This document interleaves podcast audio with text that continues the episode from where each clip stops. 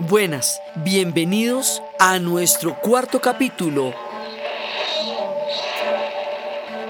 de nuestro podcast La historia de la radio y la radio en la historia. Hoy vamos a hablar de las revoluciones en la radio. Les quiero acordar que estamos completamente pendientes de sus comentarios en las redes, que estamos construyendo esto juntos, que estamos muy agradecidos por todos los comentarios que nos han hecho, porque estamos construyendo todo este proyecto. Entonces, para entrar en la revolución en la radio, vamos a hacer una revolución en la tecnología. Esa revolución en la tecnología nos va a permitir que una gran cantidad de cosas se puedan dar a partir de ese hecho. La revolución es el transistor. Porque el transistor, eh, que lo, lo hicieron John Barden, Walter House Breton y William Stokely en los laboratorios Bell, de los de Alexander Graham Bell, otro día hablamos de él que también es clave, el transistor es un componente electrónico semiconductor y tiene la función de ampliar o de controlar o de rectificar o de conmutar los impulsos eléctricos. Eso es como lo que hace. Entonces el transistor, eh, la palabra transistor en sí misma es una contracción de dos palabras en inglés. Una que es transfer, que es transferencia, y otra que es resistor, que es resistencia entonces se transfiere a un dispositivo que controla una resistencia eléctrica. Entonces al hacer esto, los transistores lo que van a hacer es que van a, empequeñecer el tamaño de la radio. Entonces primero teníamos una radio así grandísima de tubos donde se sentaba toda la familia a oír. Luego tenemos una radio portátil, pero sigue siendo grande. Pero ahora tenemos una radio de tamaños unipersonales. Radios que la gente se puede llevar consigo. Aquí en empieza a darse un espacio de individualidad en la radio, como en la historia del libro, cuando antes los libros eran unos libros gigantescos que se movían con rodillos y se leían en voz alta, y luego con la imprenta se van a empezar a dar los libros que cada uno se lleva y lee como quiere. Y lo mismo que en la historia del libro, el libro individual permite la privacidad de la imaginación para leer y no que otro le tengan que leer a usted. La radio más pequeña permite que usted escuche lo que usted quiera. Pero ¿qué es lo que va a pasar ahí? Pasa que cuando ellos se inventan esto, van a revolucionar absolutamente todo porque el transistor lo va a tener todo. O sea, de aquí en adelante los computadores, los celulares, los microondas, todo tiene transistores. Después los transistores se van a agrupar en circuitos integrados que ya serán los chips y eso ya va a ser la revolución tecnológica de la informática. Pero para que pase todo eso, primero tenemos que inventarnos el transistor. Pero hay una cosa, imagínense que el transistor se lo habían inventado la Texas Instrument en 1954.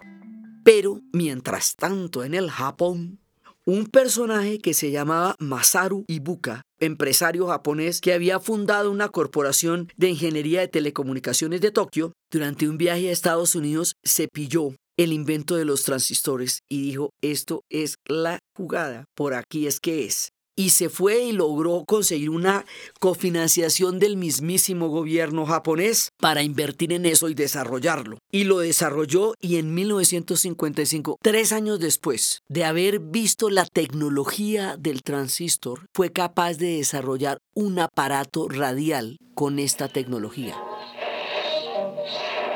El aparato transistor, tanto que en el futuro la palabra radio se va a equiparar a la palabra transistor por esta invención. Y los japoneses desarrollaron el transistor.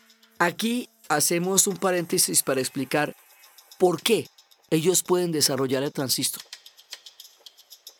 No solamente porque disponen de la tecnología para hacerlo, sino porque han hecho un salto enorme. Cuando los japoneses fueron totalmente derrotados en la Segunda Guerra Mundial, cuando escuchamos las palabras de Hirohito diciéndole al pueblo japonés que había que aceptar lo inaceptable, cuando fueron completamente sometidos por el horror de la bomba atómica, ellos se pusieron a pensar, si los americanos nos ganaron y nos derrotaron, es porque deben tener algunos secretos de tecnología que nosotros no poseemos. Vamos a aprendérnoslos. Dentro de la doctrina del shintoísmo, y más aún dentro de la doctrina del budismo, que es parte del sistema religioso del Japón, no hay apego al odio. No hay apego al odio quiere decir que usted se puede sentar a mirar qué cosas hace su enemigo para poder aprender de él. Si ellos se hubieran dedicado a odiar a los gringos, no hubieran podido aprender de una potencia que en ese momento era la potencia punta en la tecnología del planeta. Ah, bueno, que los manes son tan duros para eso. Vamos a ver qué es lo que hacen que es tan duro. Entonces se ponen a mirarlos de cerca, así como les digo. Fue en el, en el 50 y vio la vaina y ya, ya un año después estaba listo. Y entonces ellos empiezan a imitarlos para mejorarlos y hacen una reconfiguración del, del, esquema mental y van a cambiar las espadas y las armas por portafolios. Se van a volver una cultura empresarial y van a empezar a crear y a imitar y a mejorar todo lo que hacen los gringos. En un futuro vamos a hacer esto mucho mejor de lo que ellos mismos lo hacen. Y es en ese nivel y en ese punto donde nosotros los vamos a poder sobrepasar, pero no desde la guerra. Ellos consideran que la guerra fue un error histórico, que además fue una cosa terrible, que ellos cometieron al declararle una guerra de semejante tamaño al mundo y haber terminado de una manera tan aterradora como la bomba atómica. Entonces se vuelven pacifistas, renuncian a las guerras, consideran que su papel en la historia está dado en la tecnología y en la economía y se van a volver los duros y a los siguientes décadas todo va a ser hecho en Japón, made in Japan. Entonces hay toda una mentalidad detrás para que se pueda dar este salto y ellos tengan no solamente la capacidad de observación, la tecnología, la, la puesta en marcha de estos proyectos, sino el rollo en la cabeza para poder entender el futuro y lo que viene y no apegarse al pasado y a la derrota. Y esa es la clave de la reconstrucción del Japón. Eso y el trabajo en equipo el que realmente hicieron una sola sociedad para salir adelante y reconstruirse de la ruina. Dentro de todo el esquema de la reconstrucción del Japón está la invención del transistor. Entonces ellos lo inventan, lo desarrollan también, primero lo ven y luego lo desarrollan. Todo lo que ellos van a hacer lo van a mejorar y lo van a hacer más práctico y lo van a hacer mejor y, y, con eso le van a dar garra a todo el mundo. Entonces, una vez que lo inventen, ellos van a decir, bueno, pero esto tiene que tener un nombre un nombre como chévere, porque es que la Corporación de Ingeniería de Telecomunicaciones de Tokio no es un nombre pegajoso, ni, ni cachi, ni una cosa chévere. Hay que ponerle como una palabra que esté de moda, una palabra como de la juventud, una palabra que sea como cool, una palabra que sea como bacana, como, como que dé una sensación de modernidad.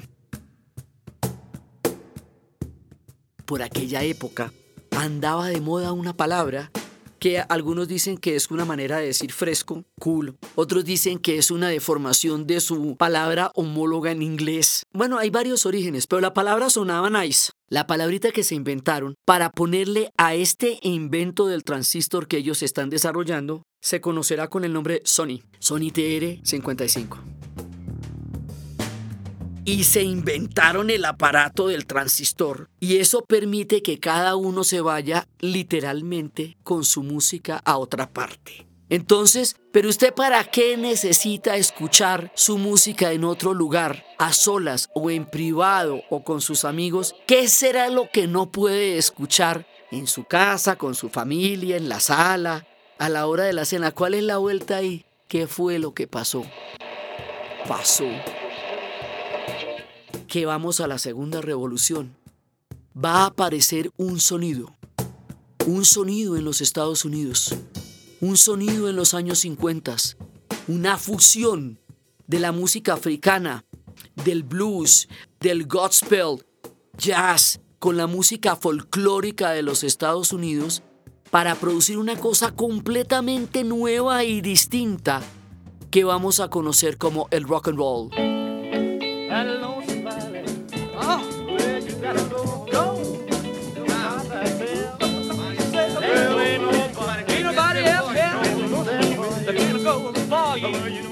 Y el rock and roll va a producir un fenómeno nuevo, particular y único de ese momento en la historia y de aquí para adelante, que se conocerá como un mundo para la juventud.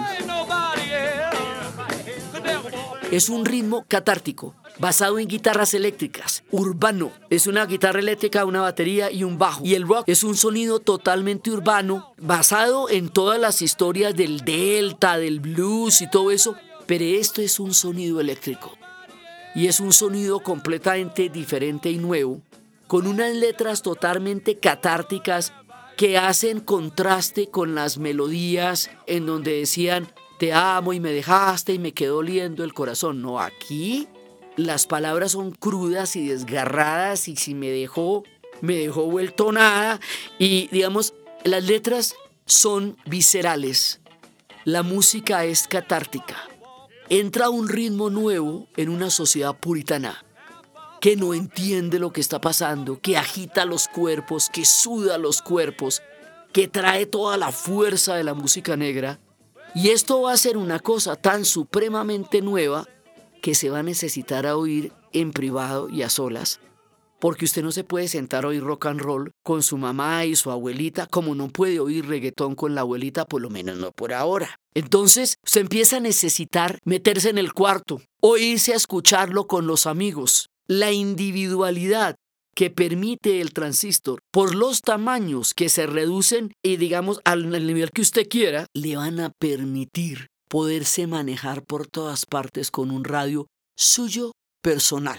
Esto más adelante la misma Sony va a producir el Walkman y más adelante va a producir el Discman y también va a producir el PlayStation y bueno, lo que usted quiera de ahí para adelante ellos van a producir absolutamente todo pero empezaron con el transistor y ahí ya con eso la rompieron. Entonces aquí, alrededor del rock and roll, alrededor de Little Richard, de Chuck Berry, de Jerry Lee Lewis, se empieza a dar un movimiento que va a sacudir las bases de toda la estructura musical, rítmica, estética, y esto nos va a producir un mundo para la juventud. ¿Qué quiere decir eso? Que usted antes o era chiquito y estaba en la onda de Walt Disney, o era grande y trabajaba y se sostenía.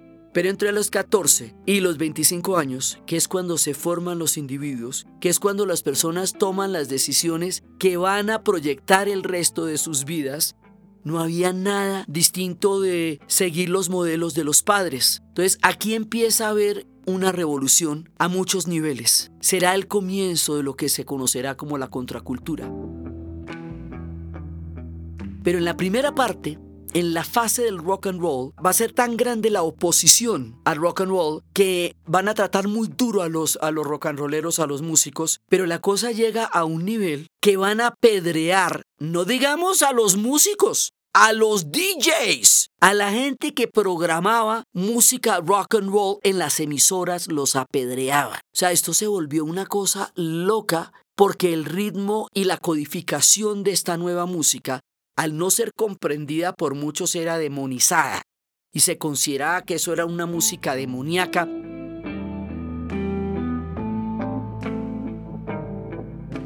Más adelante, ya en la televisión a Elvis Presley no le van a poder enfocar las piernas porque eso va a ser lascivo e incitante.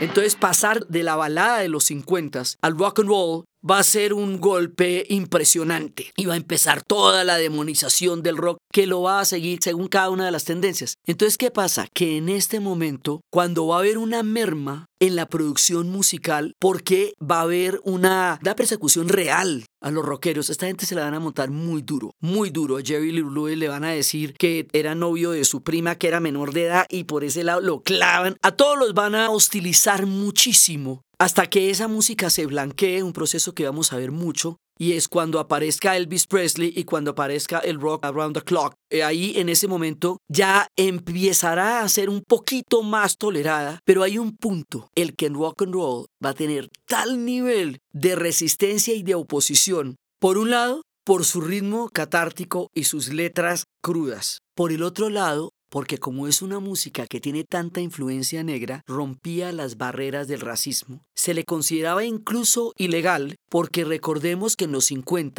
el sistema de segregación racial de los Estados Unidos, conocido como Jim Crow System, que separaba todo, los colegios, las universidades, los parques, los fuentes de agua, los teatros, todo, era legal la segregación era legal en los Estados Unidos durante mucho tiempo, por eso se hizo el movimiento por los derechos civiles.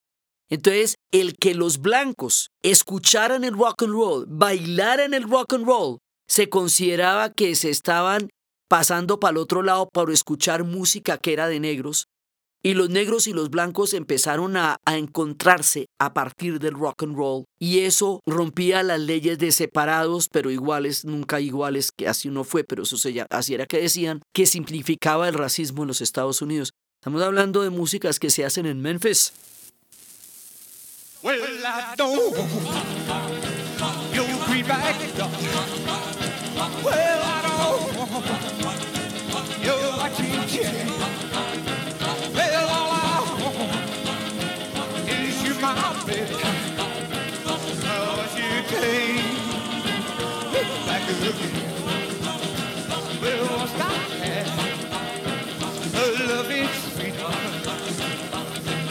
En el puro corazón de Tennessee. Precisamente de donde va a venir Elvis Presley. Entonces hay un momento en que desde la moral, del puritanismo y desde el mismo racismo van a tener una acción muy dura contra los rock and rolleros. Cuando se produce la merma en la producción por esto, van a llegar del otro lado del océano, unidos por lo que culturalmente fue una relación completamente estrecha y lo ha sido a lo largo del tiempo, unidos por lo que fue la Segunda Guerra Mundial, unidos por haber peleado juntos, por haberse dado juntos la mano, la Gran Bretaña y los Estados Unidos se van a conectar, no solamente en los ejércitos, sino en la cultura hombro a hombro, aunque tengan el mar de por medio, y allá, del otro lado del mar, de Liverpool y de esa isla, va a llegar lo que se conoce como la invasión británica, los Beatles y los Rolling Stones. Y los Beatles y los Rolling Stones van a generar una revolución impresionante. Los Rolling Stones van a sacar su nombre de una canción de uno de los grandes bluseros de Muddy Waters, que tenía una canción que se llamaba Rolling Stone.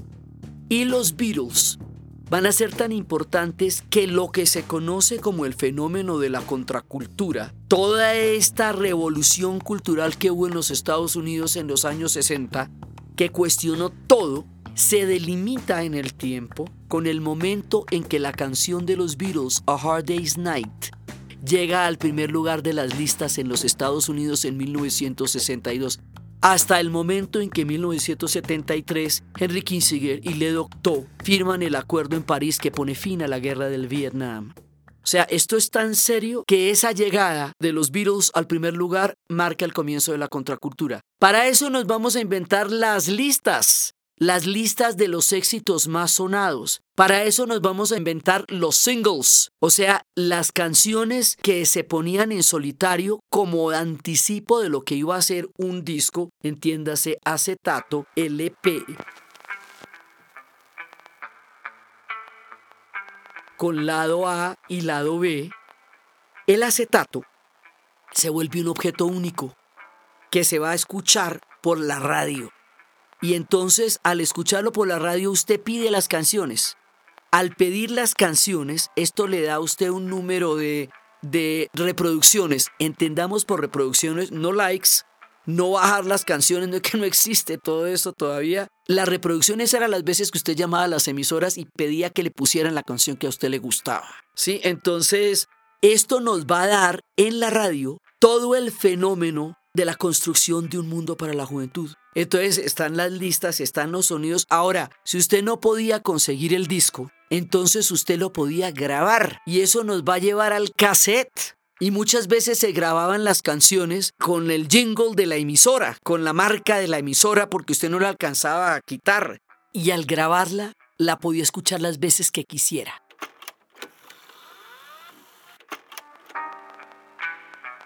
Entonces, el acetato, el cassette y la radio están estrechamente unidas porque todas se remiten las unas a las otras, pero la fuente es la radio. Entonces, ¿qué pasa? Que en ese momento, de todos los lenguajes que va a desarrollar la contracultura, porque con la contracultura como revolución cultural se va a unificar en lo político alrededor de la guerra del Vietnam. La protesta contra la guerra del Vietnam va a acuñar a las comunidades negras, a los estudiantes, a los hippies, a todos en una causa común, parar la guerra del Vietnam. Y eso es lo que va a hacer que una gran cantidad de reivindicaciones particulares que de golpe se hubieran quedado simplemente en diferentes espacios individuales se unieran para crear un fenómeno masivo que llevó a la sociedad en torno a parar la guerra del Vietnam. Esto en lo político. Pero como la contracultura fue una revolución cultural, en la parte cultural de la revolución, el aglutinante de todo fue el rock. El rock fue el que generó un espacio, no solamente un mundo, sino un espacio. La gente después se encontró en los conciertos y después se encontraría en las marchas. Y como esta fue una revolución más cantada que contada, porque era tan rápido, tan rápido todo, que muchas veces no se alcanzaban a escribir artículos, nadie tampoco entendía lo que estaba pasando. Para entender lo que estaba pasando había que escuchar a Bob Dylan. Cuando le decía que los tiempos están cambiando, times they are changing. Para entender lo que estaba pasando había que escuchar una canción de Buffalo Springfield que dice por lo que puede valer, for what is worth it, que es algo está pasando aquí, lo que es no es exactamente claro, pero hay que parar, escuchar y mirar qué es lo que está pasando ahora. There's something happening here, what it is ain't exactly clear. You gotta stop, listen to what's going on. La radio te está dando a ti la idea de para dónde va la marea.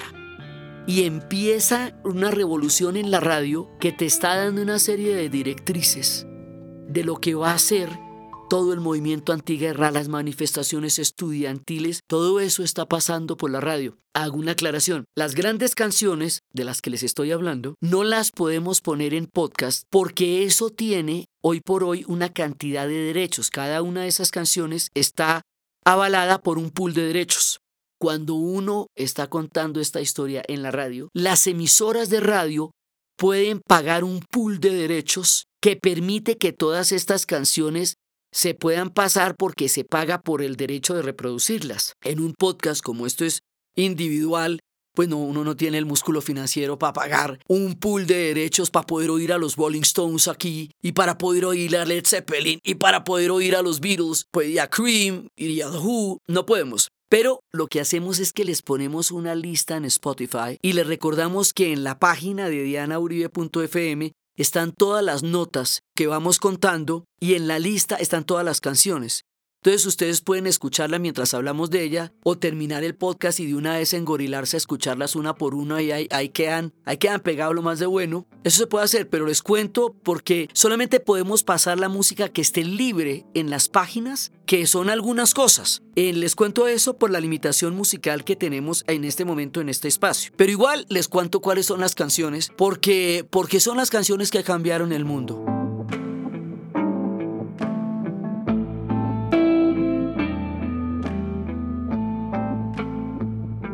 Entonces viene la invasión británica y en este momento empieza toda esta revolución. ¿Por qué los virus se van a volver tan famosos? Porque son mutantes, porque son capaces de entender todos los cambios de la contracultura, desde el rock and roll a la psicodelia, a toda la parte en que la contracultura se hace tan política ya en canciones como Revolution.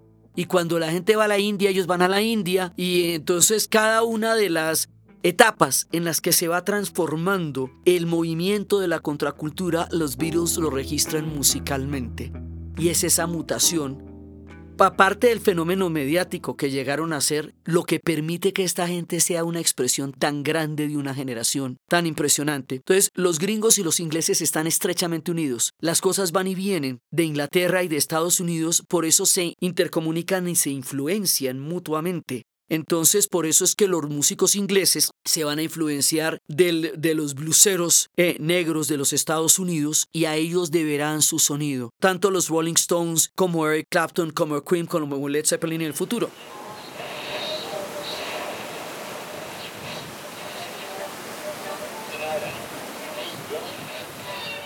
Mientras tanto, en Inglaterra, porque tenemos que ir a un lado y al otro del océano, la BBC de Londres que había sido tan heroica, tan sensacional y tan divina en nuestra Segunda Guerra Mundial, la radio de la resistencia, por donde se formó todo, desde donde se resistió, ya para entonces era una institución. Era la radio del Estado, era el dominio de la M. Hay un ciclo, ¿no? Hay un hombre que escribió un libro que se llama Héroes y herejes.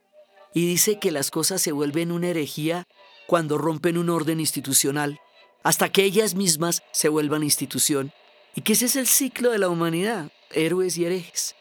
Entonces, esta BBC, que era una herejía en tiempos del nazismo, que era la, digamos, la resistencia, ya para este momento es la radio institucional. Y en la radio institucional hay un espaciecito chiquitico de un programa semanal de una horita para poder pasar rock and roll, porque era una radio que debía ser correcta, cultural y titina. Y el rock and roll no era cultural ni titino en ese momento. Pero resulta que en ese momento hay una revolución musical en Inglaterra de un tamaño Está The Who, está Led Zeppelin, aparte de los Beatles y los Rolling Stones, está Cream. O sea, los ingleses están produciendo la que música. Esos ingleses que son los hijos de los pilotos caídos en la batalla de Inglaterra.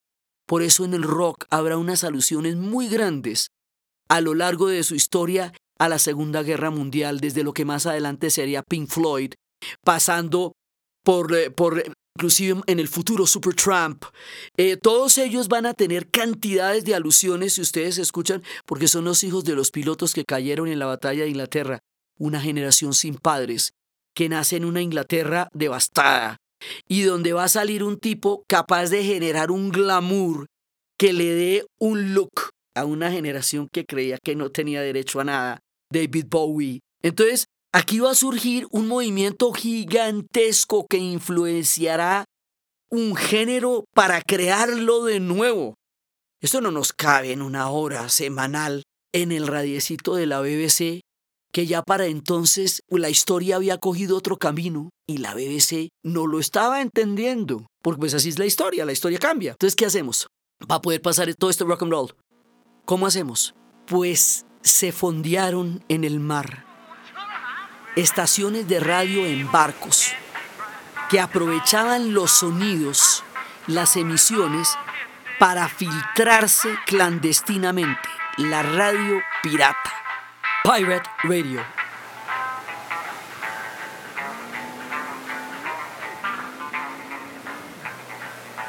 Hay una película maravillosa, divertidísima y sensacional que se llama Radio Pirata que cuenta la historia de una emisora de estas en ultramar que se filtraba y la gente la escuchaba clandestinamente, como en su tiempo fue clandestina la BBC. Y por ahí empezó a entrar el rock and roll.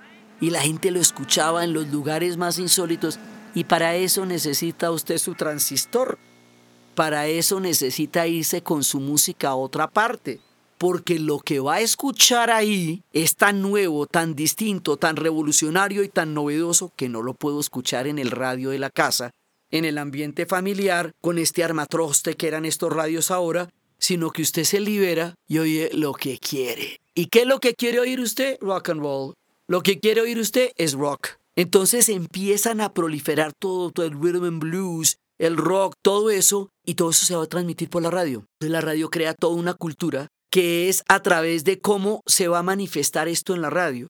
Entonces, por un lado están las emisoras que van a pasar radio en los Estados Unidos y por el otro lado van a estar las emisoras piratas. Y después cuando ya se empiecen a unificar es cuando vamos a tener listas y cuando vamos a tener llamadas a las emisoras. Pero lo curioso aquí es que la radio de la contracultura, la favorita, la frecuencia que van a utilizar para desarrollar esta nueva revolución, va a ser la FM. Porque las emisoras AM eran institucionales en ese momento. Era, la BBC pasaba por AM. La FM era alternativa. Estaba como, como ahí puesta, pero no se había desarrollado. El viejo fantasma de Armstrong, que se suicidó por su invento, revive en la forma de una revolución cultural que se va a hacer por la FM, porque la FM, como habíamos explicado, tiene una nitidez que permite mucho mejor sonido en las canciones, pero además tiene ese aire alternativo, rebeldín,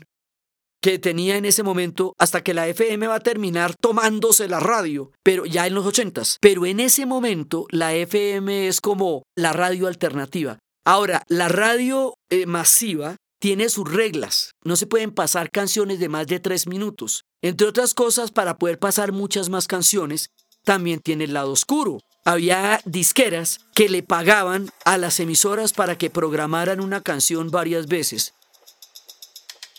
práctica conocida como la payola. Eso, digamos, es, es como el lado oscuro de la radio en la, en la manera como las disqueras trataron de influenciar o han tratado de influenciar que una música suene más que otra en las emisoras.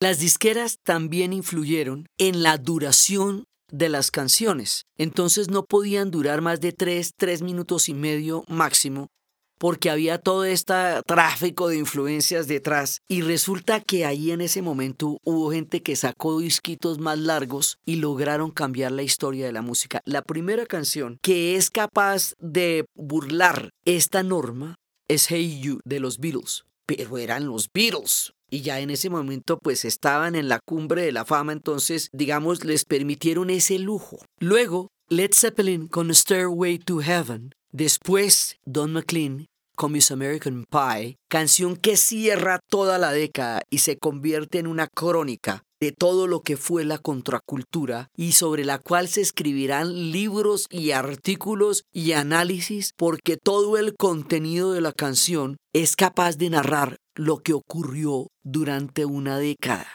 Y después, una de las grandes, que en este momento está en cartelera en noviembre del 2018, Bohemian Rhapsody.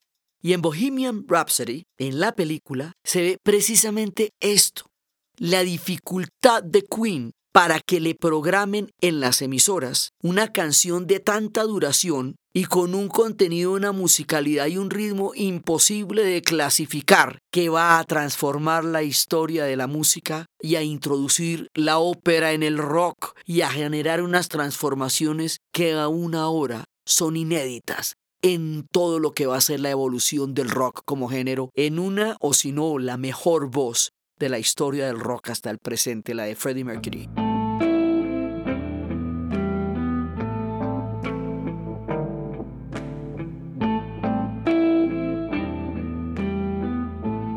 Entonces la radio se vuelve masiva. De todos los lenguajes de la contracultura, que eran el arte pop, el teatro underground, el teatro de, happening, el cine underground, el graffiti, las serigrafías, todos los lenguajes que la contracultura va a desarrollar como formas de expresar esta revolución, el más eficaz va a ser el rock, porque se transmite por la radio. Porque se vende en acetatos, en la era del consumo, en una sociedad que se ha hecho muy rica en la posguerra y que tiene una gran cantidad de poder adquisitivo, tanto en radios como en acetatos, como en cassettes. Eso hace que esta revolución sea el vehículo por la radio por donde se vaya a dar. Entonces todo lo que va a pasar va a pasar por la radio. En esta primera etapa, la contracultura se escucha por la radio. Esto sucede en una de las muchas muertes que le han predicho a la radio que la radio va a morir porque se inventaron la televisión. Pues no, porque cuando toda la familia estaba sentada mirando el enorme aparato de televisión con esos muebles gigantescos que tenían, hay alguien en un cuarto, a puerta cerrada, escuchando rock and roll en su radio pequeñita, privada, o en la calle con otros cuantos que también tienen esos radios y escuchan las mismas emisoras. Y ahí es donde se va gestando una revolución no silenciosa, muy sonora. Películas como Suban el volumen nos van a contar lo que significa la rebeldía de la radio. Hay todo un género de canciones que le hacen homenaje a la radio, que es Tú estás en mi cabeza como una canción en la radio, más adelante, en tiempos de MTV, que que se iba a acabar la radio. Y Queen sacó un video de Radio Gaga diciendo que la adoraba, que la quería, pero que creía que se iba a acabar de pronto con el MTV. Pues se acabó MTV y ahí sigue la radio. Muchas veces le han dicho a la radio que se va a morir y la radio sigue. Y pasan muchas más cosas. Entonces en la época en que se creía que podía morir por la televisión, es cuando ella misma va a generar una revolución pero no solamente va a generar una revolución cultural en el sentido en que hemos visto, también va a generar revoluciones políticas.